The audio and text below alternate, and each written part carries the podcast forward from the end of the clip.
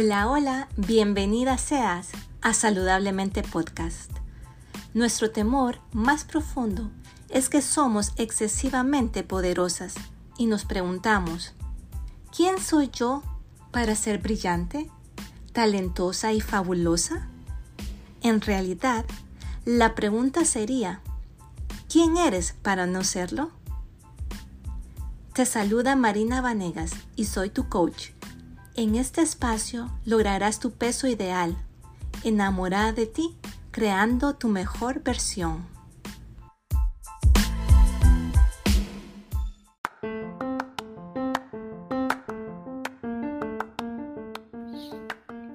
Hola, hola chicas fabulosas y espectaculares. Para mí es un gusto poder darles la bienvenida y poder compartir un nuevo podcast de Saludablemente. Y hoy es nuestro cuarto episodio y lo hemos titulado El estrés emocional. No solo somos cuerpo, somos mente y somos alma. Uno no puede curar su cuerpo con pensamientos negativos y tampoco puede cambiar sus pensamientos si está intoxicado con sustancias adictivas o perjudiciales para nuestra salud. De la misma manera, uno no puede trascender en una manera espiritual si uno está intoxicado su mente y su cuerpo. El cambio empieza desde adentro, percibiendo la vida de una manera distinta, apapachándonos. Esto nos llevará a una vida más sana, a una vida más saludable. Nuestra naturaleza es evolucionar, a vencer, a eso venimos y se nos olvida. A veces nos toca caer fondo y tropezamos, pero nos debemos de levantar. La felicidad es conectar con eso bueno que te pasa y lo malo que sucede poderla gestionar de la mejor manera posible. Y así es como nos damos cuenta de la guerrera que somos en la adversidad. En este episodio vamos a aprender ciertas palabras ciertos elementos de nuestro cerebro y ahora vamos a, hablar de una parte que está en nuestro cerebro que se llama la corteza prefrontal y es la encargada de reflexionar. El hipocampo es la zona de los recuerdos y donde almacenamos todos los datos y este es hipersensible al cortisol, que es la hormona del estrés y por lo tanto nos falla la memoria. Ya todos estamos eh, familiarizados con este término, que lo usamos a diario, estoy estresado, qué estrés, qué día tan estresante, ya no puedo más. Todos los días son estresados para nosotros hoy en día, ¿cierto? Es un mundo de estrés. ¿Qué pasa cuando estamos en constante estrés? Tu mente y tu cuerpo no distinguen una amenaza real de la imaginaria. Y déjame te cuento algo que estudios científicos han demostrado que el 90% de las cosas que pensamos y nos afligen no pasan. Pero te puedo decir algo que sí pasa en tu cuerpo y es que tienes una intoxicación de cortisol. En este podcast hablaremos frecuentemente del cortisol y sus consecuencias, pero en este momento vamos a hablar de un elemento de nuestro cuerpo y es una rama del sistema nervioso autónomo y es una de las más importantes ya que se activa cuando estamos en peligro, provocando una serie de reacciones que permiten la supervivencia. En el sistema nervioso simpático va a generar un cambio en el, en el organismo. No sé si te pasa cuando estás estresado, seguramente hoy podría estar estresada pero quiero que puedas identificar cuáles son esos factores que demuestra tu, tu cuerpo. Para mí, cuando yo estoy estresada, empieza a caer, se me empieza a caer el pelo. A otros, puede que se le cambie el color de la piel. Unos se pueden poner más tensos, su musculatura se tensa también. Eh, se alteran las hormonas, hay una rigidez en la mandíbula. Otras personas pueden tener dificultad para conciliar el sueño. En otros casos pueden tener estreñimiento. En otras personas también el estrés puede eh, verse afectado el líbido. Se va disminuyendo. La presión sanguínea también va aumentando. Hay temblor de ojos o inflamación. Hay alergias, hay psoriasis, hay inflamaciones de todo tipo.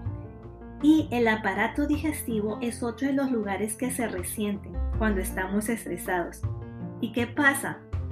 Le echamos la culpa a la comida, ¿cierto? Ay, es que me cayó mal. No, es que estaba mala la comida. No, puede que esté estresado y tu estómago no pudo digerir bien la comida. Y eso va modificando tu sistema inmunológico y empieza una infinidad de enfermedades crónicas que a la larga son inflamaciones. Eso más adelante vamos a ir hablando que son inflamaciones crónicas. ¿Sí? ¿Ves todo lo que genera el no poder regular el estrés? Lo primero que necesitas saber para identificar son esos hábitos que te sabotean en tener un sistema estresante. Para eso debes de tener un plan.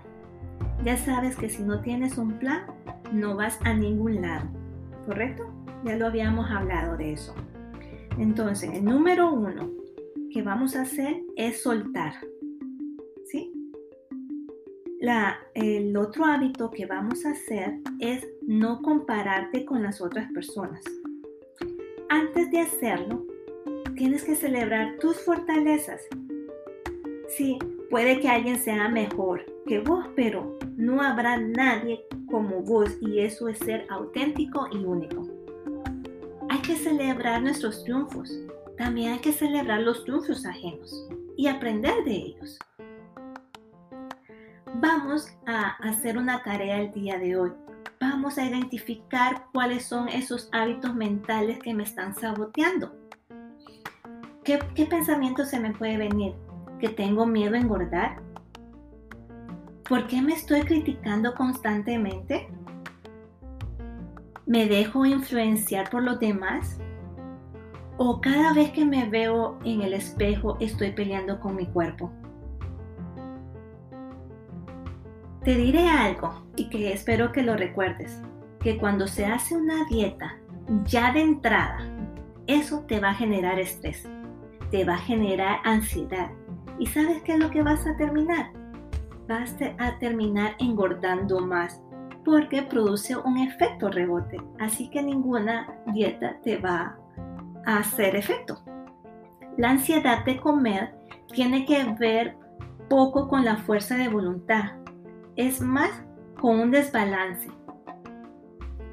Es un desbalance hormonal específicamente de la insulina. Por eso es tan importante llevar un control de glucosa. Recordemos, dieta es igual a un mecanismo de sobrevivencia que genera cortisol, que es la hormona del estrés. Y aquí viene otra hormona también que la llamamos insulina. Esta almacena glucosa como grasa y disminuye el músculo.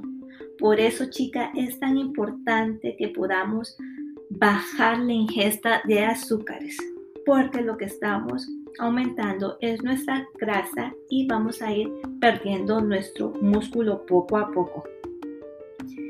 El estrés emocional genera una hormona que se llama lectina y esta es la que controla la saciedad y esta debe de ser bajita por las mañanas. Por eso se dice que el desayuno es el plato más importante del día. Y sí, te puedo contar que hay alimentos que activan la lectina. Te daré algunos ejemplos, como sean las nueces, el salmón, las sardinas, la yema de huevo, está la chía, la espinaca, y hay una variedad que en el proceso te los iré contando. Y en este momento también te voy a contar de otra hormona que se llama grelina. Y esta es la causante de nuestro apetito. Esta grelina es otra hormona gástrica que regula el apetito Y es por decirlo así, tal vez se te puede quedar ese nombre de grelina, porque siempre lo malo es lo que se nos queda en nuestra mente. Y esta es la que es tu enemiga secreta. Es esa vocecita que te dice, ¿Y qué podemos hacer en este caso si esa vocecita está en constante? Eh, siempre está ahí que nos dicen, quiero más comida, quiero más comida. Me estarás preguntando, ¿qué puedo hacer para que estas dos hormonas estén en equilibrio? Bueno, acá te va la respuesta. Para tener un buen equilibrio de estas dos hormonas, y aunque no lo creas, será tener un buen sueño reparador. El sueño es fundamental. Tienes que dormir al menos de 7 a 8 horas para tener un buen equilibrio, ya que si no duermes bien, tu cuerpo comenzará a producir más relina, lo que activará tu hambre y en esta a su vez va a inhibir la producción de la lectina. No comamos, chicas, solo por comer, sino que sea una alimentación con una dieta saludable. Es, eh, es redirigir nuestro cerebro a nuevos hábitos alimenticios. No seas esclavo de tu cuerpo, no dejes que tu cuerpo controle tu cuerpo. Y antes de terminar este episodio, les dejaré una frase que hace poco leí que me gustó. Es de Aníbal Barca y dice, las batallas las ganan los soldados cansados y las guerras los maestros de la fortaleza interior. Así que al ataque, mis valientes fabulosas. Y recuerda siempre de elegirte a ti, siempre con amor, Así que te abrazo a la distancia y mis mejores deseos para vos en este día. Así que nos vemos en el próximo episodio. Chao.